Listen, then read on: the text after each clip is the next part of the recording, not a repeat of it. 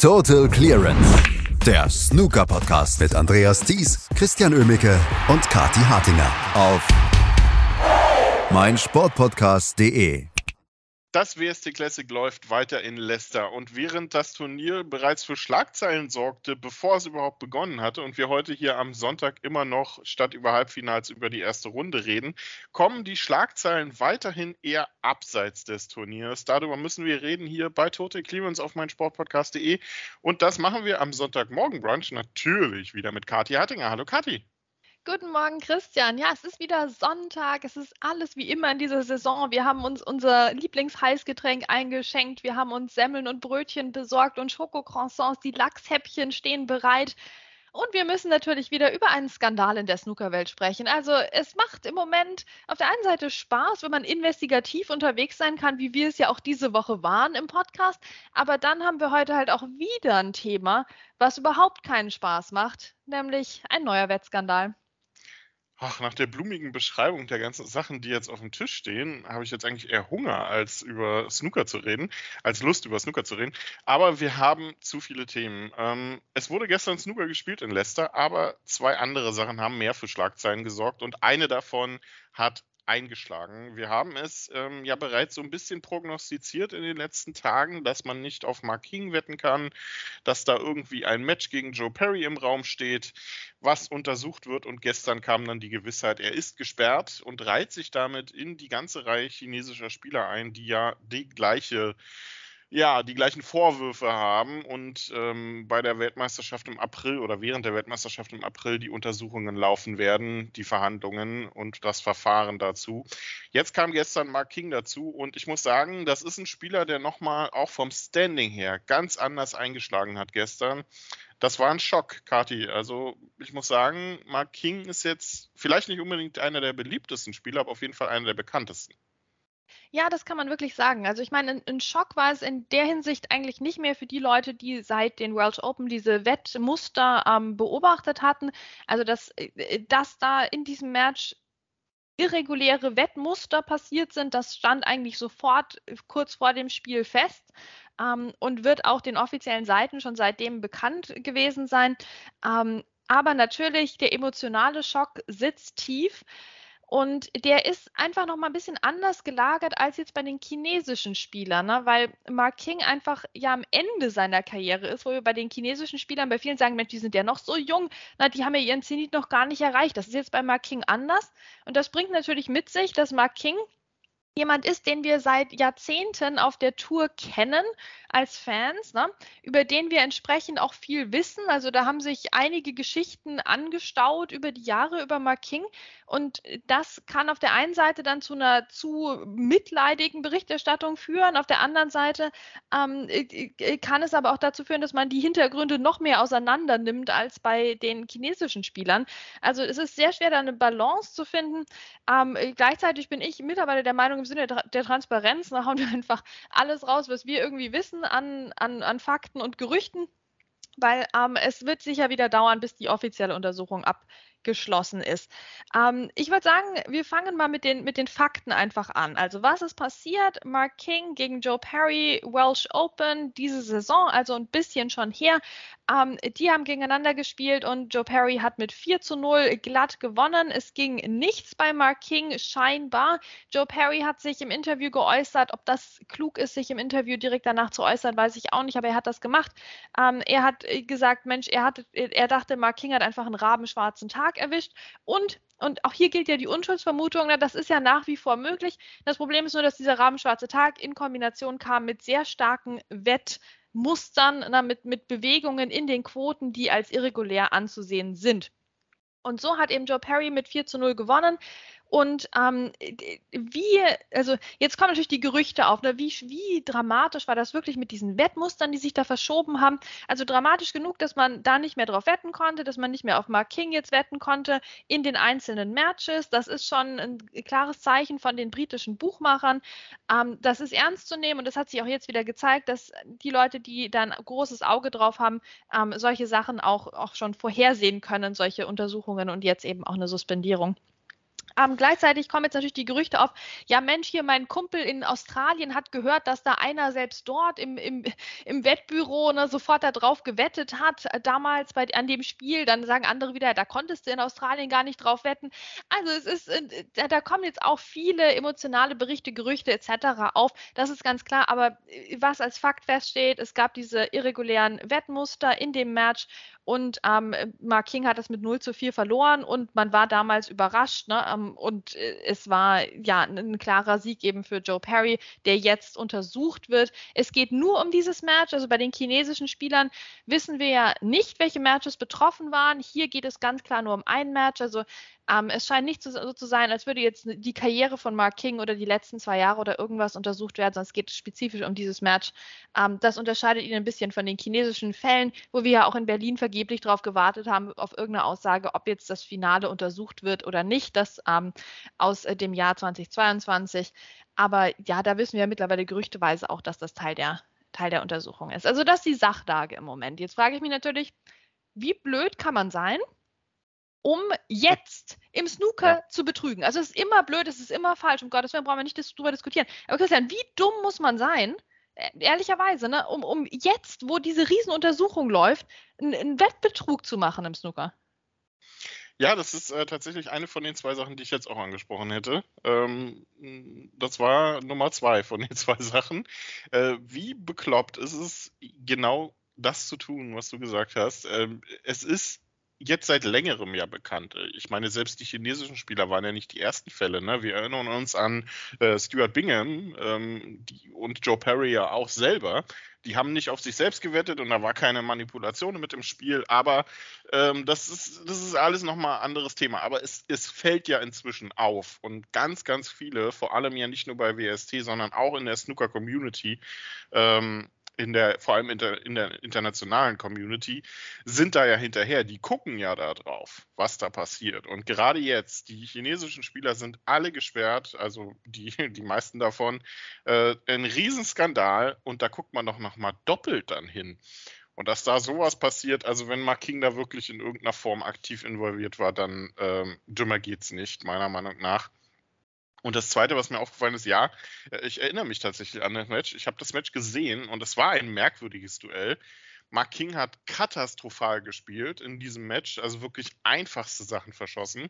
Und äh, das Witzige war eigentlich, dass auch Joe Perry sich davon dann im, also im zweiten Frame hat anstecken lassen und Mark King eigentlich schon viel tun musste, um den zweiten Frame noch zu verlieren. Ähm, das habe ich, äh, ist mir damals schon ähm, aufgefallen. Ähm, jetzt nicht in dem Sinne, dass ich das merkwürdig fand und da gleich einen Skandal hinter vermutet habe, sondern es war einfach sehr witzig anzuschauen tatsächlich.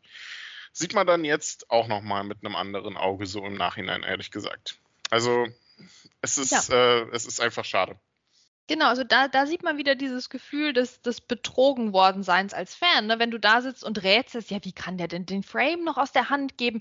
Ha, und was könnte denn da los sein? Und, und hat der jetzt taktisch irgendwie den Ball versucht und wieder drei Bälle zu weit in die Zukunft geplant und da das, den, den jetzt auf dem Tisch liegenden Ball vergessen drüber? Also da man, man rätselt ja gerne mit, das gehört ja dazu zum Snookersport und dann zu hören, dass das vielleicht einfach Absicht war, ist ähm, emotional eine ganz schwierige Geschichte emotional ganz schwierig, finde ich, passt an sich zu Mark King. Na, denn wie vorhin schon angesprochen, wir haben ja ein, ein deutlicheres Bild gefühlt. Also wir können ja nie in jemanden reinschauen und in sein Herz, weiß ich auch gar nicht, ob das wollen würde bei Mark King. Ähm, und, äh, aber wir haben über die Jahre, haben sich viele Geschichten angesammelt über Mark King. Ja? Ähm, wir, wir reden darüber, dass er äh, schon Nacktfotos geteilt hat von sich, dass er gleichzeitig ähm, jemand ist, der ähm, bei jeder Charity-Aktion, wenn wieder Geld gesammelt wird für ein, ein, Kind, was Hilfe braucht oder so, kannst du die Uhr nachstellen, dass Mark King der Erste ist, der das ähm, retweetet. Ähm, ich muss sagen, ich habe kein besonders gutes Bild von ihm, was natürlich an den Nacktfotos auch liegen kann. Aber ja, es ist äh, auch äh, ist jetzt kein Spieler, ne? ich meine, ich, mit dem ich sehr gerne Zeit verbringen würde, ganz ehrlich. Also es ist einer der Spieler, den ich persönlich jetzt aus dem Weg gehe. Das ist, hat überhaupt nichts zu tun jetzt mit ähm, natürlich mit diesem Fall. Ne? Deswegen teilen wir auch gerade so ein bisschen die Faktenlage und jetzt kommen wir so ein bisschen zu den emotionaleren Sachen, vielleicht zu den spekulativeren Sachen. Aber ich finde, Mark King ist jemand, der sehr gut zeigt, Mensch, niemand ist äh, schwarz oder weiß von, vom Gewissen her, sondern wir sind alle irgendwie dazwischen. Und Mark King ist vielleicht auch nicht der größte Sympathieträger, jemand, der definitiv polarisiert. Ähm, und ja, es, es ist, ist, ein schwieriger Fall, würde ich sagen, unter den Snookerspielern. Also da gibt es auf jeden Fall einfachere Leute ähm, im Umgang und in allem als, als Mark King definitiv. Ne? Also das, das dazu. Ähm, gleichzeitig wissen wir auch, dass Mark King ähm, ja, einfach, er hat ja schon über seine Spielsucht gesprochen, stand schon mal kurz vorm Bankrott. Und da sind wir beim Thema, wie dumm kann man sein, das jetzt zu machen? Ja, das kann man nämlich auch anders sehen, wenn man das möchte. Also ich, ich finde es völlig legitim, das dabei zu belassen. Aber man kann natürlich jetzt noch den Schritt weitergehen und sagen, wie verzweifelt muss jemand sein, um das jetzt zu machen, ja? Also das kann reine Dummheit sein, das kann Gier sein, das kann aber auch Verzweiflung sein. Und ich würde das jetzt nicht ausschließen an der Stelle bei Mark King, ähm, dass der sich einfach, dass der vielleicht, ich weiß es nicht, einfach komplett pleite ist und äh, verzweifelt versucht hat, irgendwie an Geld zu kommen und sich dieses Spiel dafür ausgesucht hat und es ist grandios gescheitert. Na, also wir wissen ja wieder nichts offiziell und das wird ja auch noch Monate dauern, aber also ich höre so, dass, dass er das wohl eher abstreitet, die ganzen Vorwürfe. Ähm, und habe jetzt auch mal mir sein Instagram-Profil angeschaut. Also ich, ich folge den, dem aus persönlichen Gründen auf keinerlei Social Media, aber jetzt bin ich mal auf sein Instagram-Profil gegangen und mir ist aufgefallen, Christian, dass die, die letzten Posts und so, dass eigentlich zunehmend der Verkauf von irgendwelchen random Gegenständen sind. Ne? Also wenn du da drauf gehst, das ist öffentlich zugänglich, das Profil war es zumindest gestern, weiß nicht, er es jetzt privat gestellt hat, ähm, aber erst wurde so Snooker-Zubehör verkauft und dann mehr Snooker-Sachen und dann ein Auto plötzlich. Also dieses Profil, wenn du das jetzt Leuten gibst und äh, fragst, wie liquide ist diese Person, würden wahrscheinlich die meisten Leute sagen, ja nicht besonders, das sieht ein bisschen verzweifelt aus, dass da jemand versucht, an Geld zu kommen. Ja, also da ähm, ja, das macht es natürlich nochmal schwieriger. Ne? Und ich hoffe, und das gilt für Mark King und alle chinesischen Spieler, dass der Support da ist für die Leute, den sie in der Situation brauchen. Was völlig unabhängig davon ist, dass die alle, wenn sie schuldig sind, einfach riesen Schwachsinn gemacht haben, ein Verbrechen begangen haben, aus meiner Sicht, gegenüber dem Snookersport. Definitiv. Also dafür gehören sie auch bestraft, egal was da dahinter steht. Ähm, ganz ehrlich. Ähm, aber ja, du hast natürlich recht. Es ist eine emotionale Situation. Nicht nur im Hinblick darauf, dass dort größere Namen jetzt auch im Spiel sind, sondern wie du schon gesagt hast, da stecken teilweise auch Schicksale dahinter. Es wird ja einen Grund geben, warum die das machen. Ähm, ja, muss man analysieren, muss man drüber reden, muss man dann aber auch bestrafen, weil es bleibt weiterhin einfach eine riesen, riesen Dummheit und eine, wie du gesagt hast, ein Verbrechen am Snooker, ein Verbrechen am Sport, ein Verbrechen am Fan. Ähm, und damit bringen sie einen Sport, der ohnehin schon gerade so ein bisschen, ähm, naja, ich will nicht sagen am Schwanken ist, aber in, ähm, bei dem sich gerade so generell wieder entscheidet, wie die Richtung sein wird, in die Snooker in den nächsten Jahren geht. Und damit tun sie dem, dem Sport keinen Gefallen, sondern im Gegenteil eher einen Bärendienst. Denn ja, ich weiß nicht. Also es ist äh, sehr, sehr schwierig es ist und bleibt schwierig. Und ähm, wir haben jetzt, und das ist mir auch aufgefallen, Christian, ähm, öfters die Situation, dass direkt vor einem Spiel jemand, ich will nicht sagen verhaftet, aber verhört wurde wegen des Wettbetrugs, oder? Also diese Situation gestern hat mich erinnert an die Situation von Yan Ming Chao, war das, glaube ich, gegen, gegen Ashley Hugill, der unmittelbar vor seinem Match suspendiert wurde und angehört wurde. Und jetzt war das gestern bei Mark King wieder so. Ne? Und es ist ja interessant auch so der Verlauf dieses Verfahrens, weil, wie gesagt, ab, ab vor dem Match mit, äh, mit Joe Perry waren schon die ersten Wettfragezeichen und Ausrufezeichen am Leuchten. Ähm, das heißt, ich gehe davon aus, dass die offiziellen Seiten das eben auch schon so lange wussten. Ähm, und dann sich natürlich überlegen müssen, kehren wir das unter den Teppich? Ne? Also das sind ja die schönen sportpolitischen Dinge, die da auch im Hintergrund ablaufen, oder untersuchen wir das? Ähm, und jetzt, vor diesem Match, wurde, wurde Mark King suspendiert, unmittelbar. Also ich weiß nicht, da muss, also ich, ich glaube, da steckt dann schon auch irgendwie eine Taktik dahinter, dass man den halt irgendwie, ich weiß nicht, bestimmt nicht auf frischer Tat ertappen will. Ich glaube, es, geht ja um dieses isolierte Match, aber dass man den irgendwie vor Ort haben will und da Zugriff drauf haben will. Weiß nicht, auf das Handy oder, oder ein Laptop oder sowas. Also dafür bin ich, da bin ich zum Glück auch nicht bewandert genug im, im, im Wettbetrug, um genau zu wissen, was da an, an Beweismaterial sichergestellt wird. Aber das ist ähm, natürlich ein Vorgehen, was schwierig ist. Und da habe ich auch Respekt vor den Leuten, die das Ganze untersuchen. Weil das ist natürlich auf der einen Seite ein, ein, furchtbarer Zeitpunkt. Also direkt vor dem Match, das ist blöd für den Gegner, das ist blöd für den Turnierverlauf, dann reden eben alle drüber. Ähm, und gleichzeitig haben, es hat sich ja in den letzten Tagen auch schon dieser Druck aufgebaut, so was, hier ist was los, hier ist was los.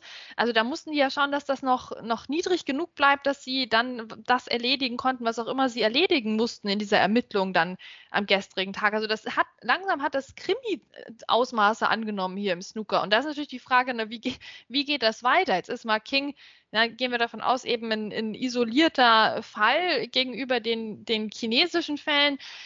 Aber meine Güte, und die Luft wird halt auch dünner für die gesamte Führungsriege des Snookers, muss man auch ganz klar sagen. Ja, es ist eine, eine schwierige Situation. Ich finde es eigentlich tatsächlich relativ clever, denn ähm, die, die direkte Konfrontation ist, glaube ich, ähm, sehr, sehr gut und sehr, sehr wichtig in, in so Hinblick auf ähm, wahrheitliche Aussagen dann auch. Ähm, weil am Telefon reagiert man, glaube ich, nochmal anders oder wenn man das online einfach liest oder einen Brief bekommt, als wenn man dann direkt mal ins Büro des Turnierdirektors oder ins Büro von Jason Ferguson gerufen wird und dort dann, ich stelle mir das gerade vor, wie auf dem Schulhof, wenn man zum Schulleiter gerufen wird.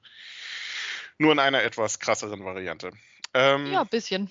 Ein bisschen, ja. Lass uns, ähm, nee, wir machen das anders. Wir machen jetzt eine Pause. Wir haben jetzt äh, eine Viertelstunde über Mark King gesprochen und über ein nicht so schönes Thema. Wir machen eine kurze Pause und sind dann gleich wieder da und sprechen auch ein bisschen über Snooker, denn das wurde gestern auch gespielt. In rund 40 Folgen habt ihr mich jetzt schon sagen hören, I want to tell you about the Beatles. Ich habe euch die Geschichten zu ihren Alben und ihren Songs erzählt, euch ihre wichtigsten Wegbegleiter und Vertraute vorgestellt und natürlich die Orte, die für die Bandgeschichte eine wichtige Rolle spielten. Habt ihr die drei bisherigen Staffeln schon durchgehört? Nein? Na, worauf wartet ihr dann noch? Rein in den Podcatcher eurer Wahl und einfach mal losgehört. Und folgt gerne auch unserem Instagram-Kanal iwtty-Beatles Podcast. Wir sind zurück hier bei Tote Clearance auf mein Sportpodcast.de. Am Sonntagmorgen haben das unschöne Thema Mark King jetzt, glaube ich, zu Genüge abgehakt. Wir müssen abwarten, was dort weiter läuft. Äh, Mark King ist gesperrt, wird damit den Rest der Saison verpassen, muss sich um seine Tourkarte jetzt noch nicht ähm, in erster Linie unbedingt Gedanken machen, aber im Hinblick auf die nächste Saison könnte das ein Thema werden. Wir ähm, müssen aber auch noch darüber, kurz darüber sprechen, dass äh, das Verfahren ja ansteht während der Weltmeisterschaft für die ganzen chinesischen Spieler und Kati, die sind jetzt alle ausgeflogen.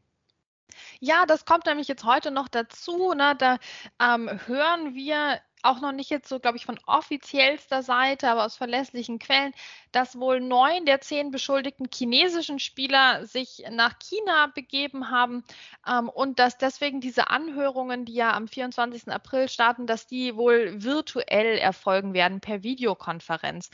Ähm, das finde ich äh, nicht in Ordnung. Also ich finde das menschlich total nachvollziehbar, dass die chinesischen Spieler neun von zehn eben äh, sich wieder nach China begeben haben. Ähm, und wie gesagt, ich, wünsch, ich wünsche ihnen Support. Also wir wollen jetzt nicht noch irgendwelche tragischen, irgendwelche persönlichen Tragödien zusätzlich zu den sportlichen und kriminellen Tragödien, die sich da schon abgespielt haben. Also deswegen äh, ganz, ganz wichtig, dass wir auch äh, genug Abstand halten und, und einfach dieses Verfahren ähm, ablaufen lassen und dass hoffentlich eben trotzdem die menschliche Seite gesehen wird und genug ähm, ja, Hilfsangebote gemacht werden, ähm, damit das alles, ja, das sind alles junge, junge Kerle, ne? Also, also wir hoffen einfach, dass das alles gut über die Bühne geht, fair über die Bühne geht. Ähm, und ja, alles andere wird sich zeigen. Aber ja, Videokonferenz finde ich persönlich jetzt nicht in Ordnung. Ich meine, wir hatten dieses super wichtigste Spielertreffen seit Jahren diese Woche. Und es gab keine virtuelle Option, nicht für Leute, die erst drei Tage später beim WST Classic spielen, nicht für Leute mit, mit Familie, was weiß ich, aber jetzt dieses Verfahren soll dann plötzlich per Videokonferenz gehen, finde ich nicht in Ordnung. Also ich finde, die sollten für ihren Flug zahlen und die sollten vor Ort erscheinen müssen. Aber offenbar scheint sich das nicht umsetzen lassen. Ah, ich finde das, find das nicht in Ordnung. Wir werden abwarten, ähm, was dann dabei rauskommt. Wie gesagt, das Verfahren wird während der Weltmeisterschaft im Ende April dann ähm, steigen. Mark Kings Verfahren sicherlich erst etwas später. Lass uns über Snooker sprechen, denn gestern wurde auch Snooker gespielt und zwar nicht nur in Leicester, sondern auch auf Malta bei der Europameisterschaft der Männer.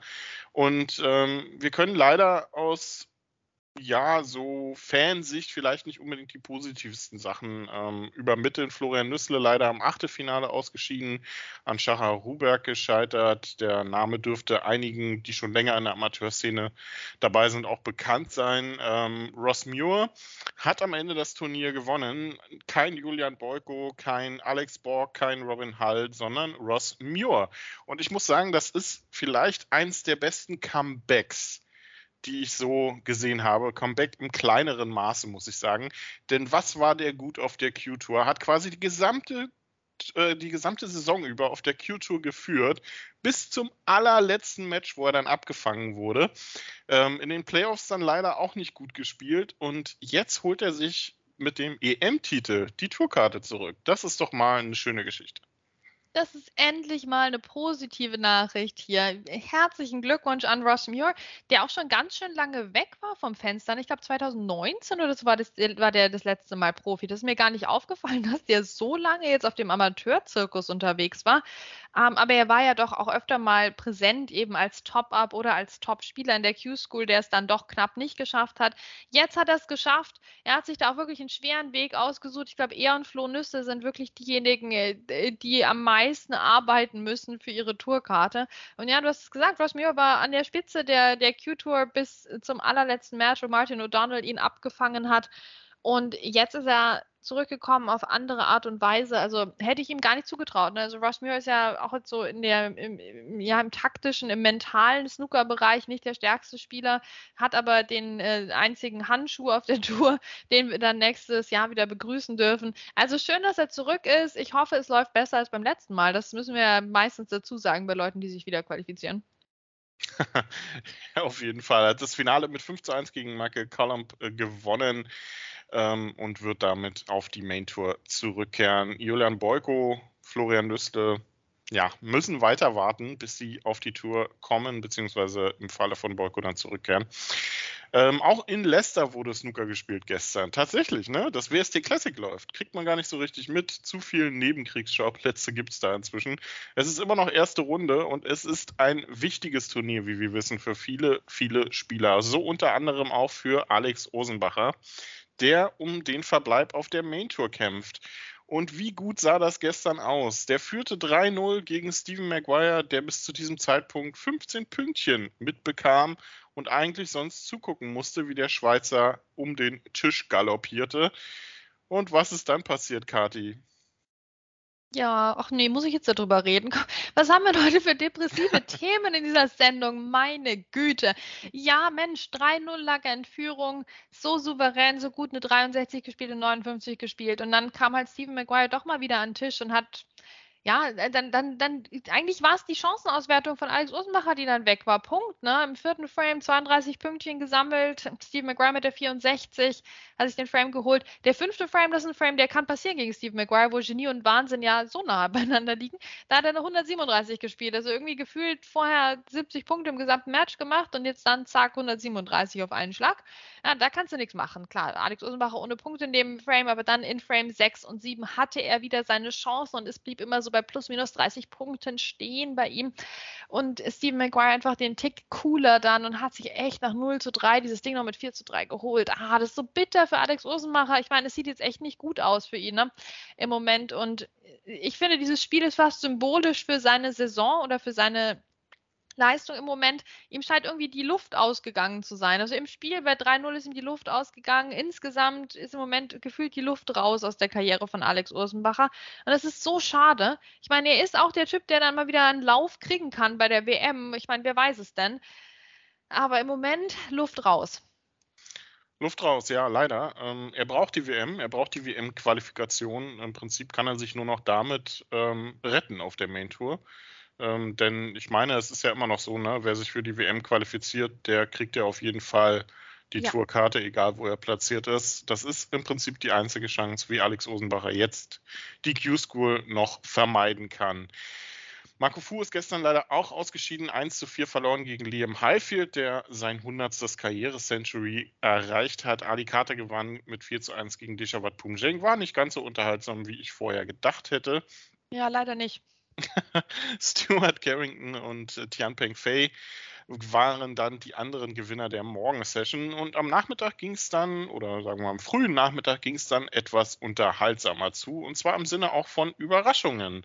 Ding Junhui und Tom Ford sind die prominentesten Spieler, die gestern die Se äh, Segel streichen mussten. Tom Ford unterlag Andrew Paget in einem sehr unterhaltsamen Match mit 3 zu 4 und auch Ding Junhui verlor in einem ebenfalls sehr unterhaltsamen Duell Shusi mit dem gleichen Ergebnis. Ja, das sind mal zwei Überraschungen. Ja, voll. Ich meine, Ding Junhui, der Six Red Weltmeister. und jetzt schon wieder heraus. Meine Güte, seine Fans hatten doch den großen Aufwind prognostiziert jetzt. Ja, der ist doch jetzt in Form. Der ist doch jetzt, der bereitet sich doch jetzt vor für den richtigen WM-Titel. Der ist doch jetzt wieder in der Spur seit der Six Reds WM. Ja, nee, nee, nee. Ähm, hat gegen Jussi verloren. Jussi ist einfach ein Spieler, den ich dafür bewundere, wie böse er auf dem Tisch unterwegs ist ist, ähm, der ist, der ist klinisch, der ist also richtig, also finde ich einer der bösesten Snookerspieler, der so richtig brutale Niederlagen seinen Gegnern zufügen kann. Und ich meine das äh, wirklich positiv, weil das, äh, also er, er haut ja niemanden, ähm, sondern er haut nur die Bälle in die Taschen und das zum Beispiel wir ahnen es schon alle gemeinsam im Chor, im Entscheidungsframe mit einem Century Break, ja, mit einer 138 nämlich aus der ersten Chance raus. Puh. Wahnsinn! Wahnsinn, richtig coole Leistung. 130 hat er unterwegs auch gespielt. Ding Junhui selbst mit der 133. Also das Spiel hat man sich gerne angeschaut. Ähm, aber ja, also Ding Junhui und seinen Weltmeistertitel bei der Six Red WM. Ja gut, das ist jetzt auch wieder Schnee von gestern. Und damit muss er auch so ein bisschen um seinen Platz bei der Tour Championship bangen, ähm, denn diese frühe Niederlage könnte ihn da tatsächlich noch ähm, von anderen Spielern abfangen lassen. Mal gucken. Chris Weckelin schlug Ryan Evans mit 4 zu 1. Ähm, Matthew Sad gewann 4 zu 3 gegen Michael Holt. Sean Murphy und Mark Joyce feierten klare Siege 4-0 gegen Oliver Brown, beziehungsweise 4-1 gegen Jared Green. John Higgins äh, musste ganz schön kämpfen gegen Michael White, setzte sich am Ende mit 4 zu 3 durch.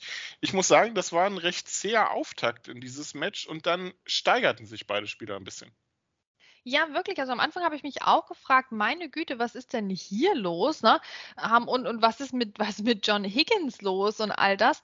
aber es wurde richtig unterhaltsam und richtig gut ähm, und war dann am Schluss eines meiner Lieblingsmatches tatsächlich am gestrigen Tag. Aber ja, ich meine, es, es, spricht für die Saison von Michael White, aber es spricht auch für natürlich weiterhin die Klasse von John Higgins. Es, also, meine Güte, da hätte ich gerne unentschieden gesehen, muss ich sagen. Sehr unterhaltsam war auch der 4 zu 3 Sieg von ähm, Anthony Hamilton gegen Farg Ajaib. Dauerte zwar etwas länger, aber die beiden spielten durchaus auch richtig gute Breaks. Am Abend dann James Cahill mit einem 4 zu 1 Sieg gegen Andy Hicks. Jack Jones mit einem 4 zu 1 gegen Sanderson Lamb und Robbie Williams mit einem 4 zu 2 gegen Aaron Hill. Über zwei Matches können wir noch reden. Über die beiden Stream-Matches vom Abend. Das war zum einen Mark Selby gegen Robbie McGugan. Ähm, McGugan ähm, für Fraser Patrick ins Turnier gerutscht, der abgesagt hatte. Und der 4 zu 1 Sieg von Mark Selby gestern war so eine Mischung aus den, den besten Karrierespots von Mark Selby, hatte ich so das Gefühl.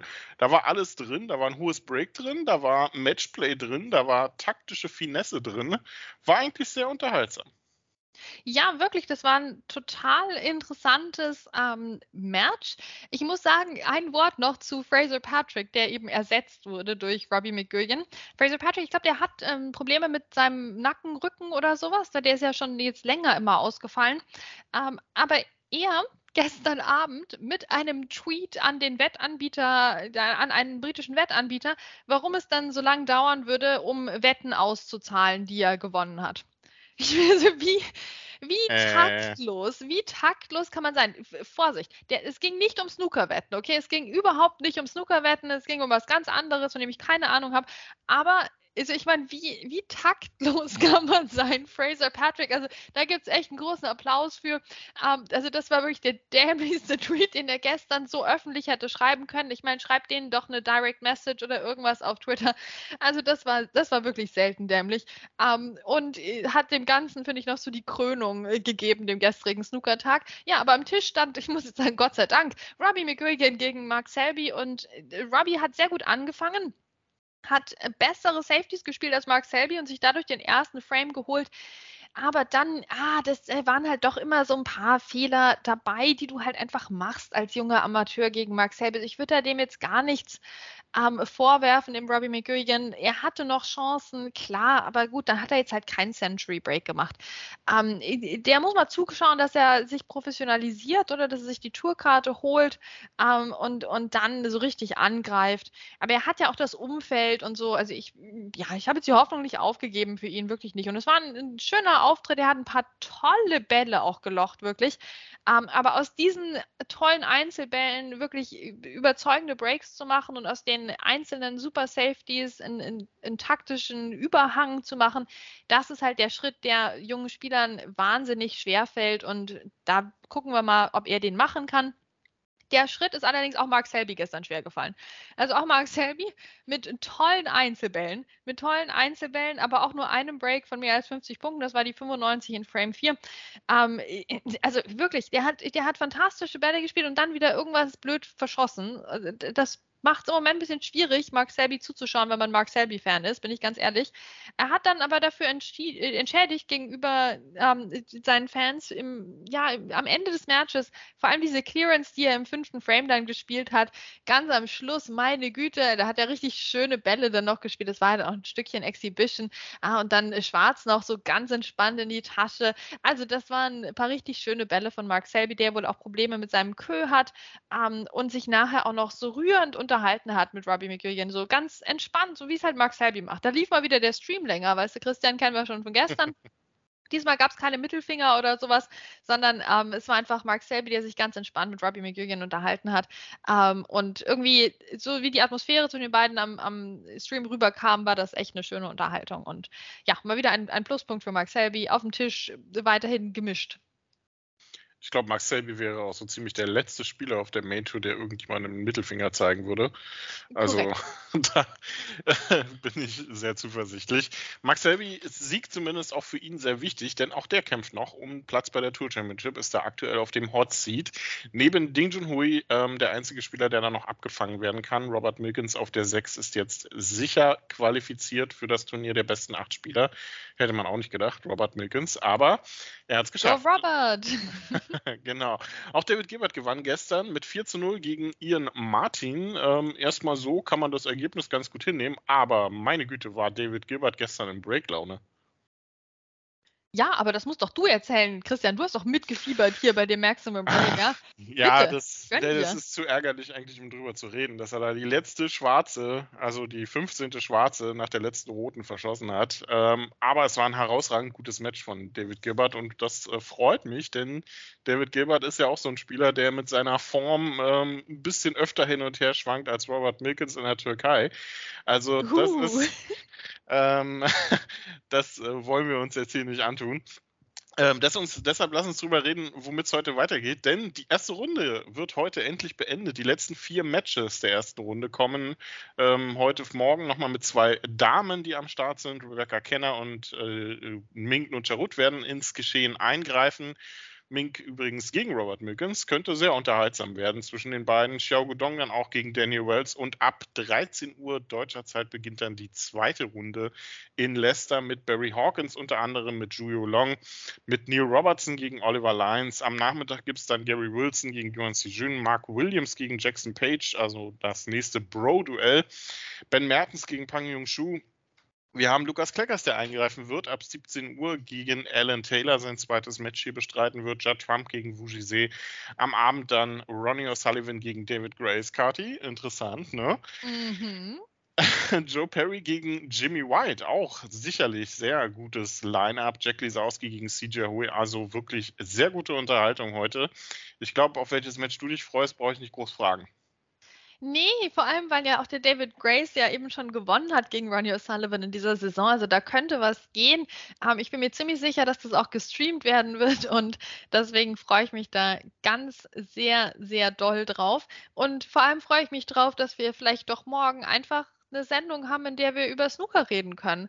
Und als wir gestern angefangen haben mit dem mit dem mit dem Spielertreffen diese Woche, von dem man nichts hört und mit der eher glücklosen Umfrage und so, da habe ich mich gestern schon gefragt, sollen wir das nicht vielleicht auf Sonntag verschieben, weil wer weiß, ob wir was zum Reden haben sonst heute. Ja, nee, es kam wieder ganz anders. Gott sei Dank haben wir das gestern abgefrühstückt, sodass wir heute beim Snookerfrühstück über den Wettskandal sprechen konnten und morgen vielleicht einfach mal eine Zusammenfassung machen über die Matches und sonst nicht nichts, weil sonst einfach nichts los war. Also das würde ich mir echt wünschen. Das wäre doch mal was. Wir nehmen uns fest vor, morgen mal nur über Snooker zu sprechen, also über das Geschehen auf dem Tisch, was da heute in Leicester so passiert. Mal gucken, ob uns da irgendjemand oder irgendwas einen Strich durch die Rechnung macht. Das war's von uns für, für heute beim ähm, Snooker Brunch, Frühstück, Mittag, was auch immer, wann ihr das hört. Hier bei Total Clemens auf mein Sportpodcast.de. Wir sind morgen wieder für euch da. Total Clearance, der Snooker Podcast mit Andreas Thies und Christian Ömicke auf meinsportpodcast.de. Wie baut man eine harmonische Beziehung zu seinem Hund auf? Puh, gar nicht so leicht. Und deshalb frage ich nach, wie es anderen Hundeeltern gelingt, beziehungsweise wie die daran arbeiten. Bei Iswas Dog reden wir dann drüber. Alle 14 Tage neu mit mir, Malte Asmus und unserer Expertin für eine harmonische Mensch-Hund-Beziehung, Melanie Lippisch. Iswas Dog mit Malte Asmus. Überall, wo es Podcasts gibt.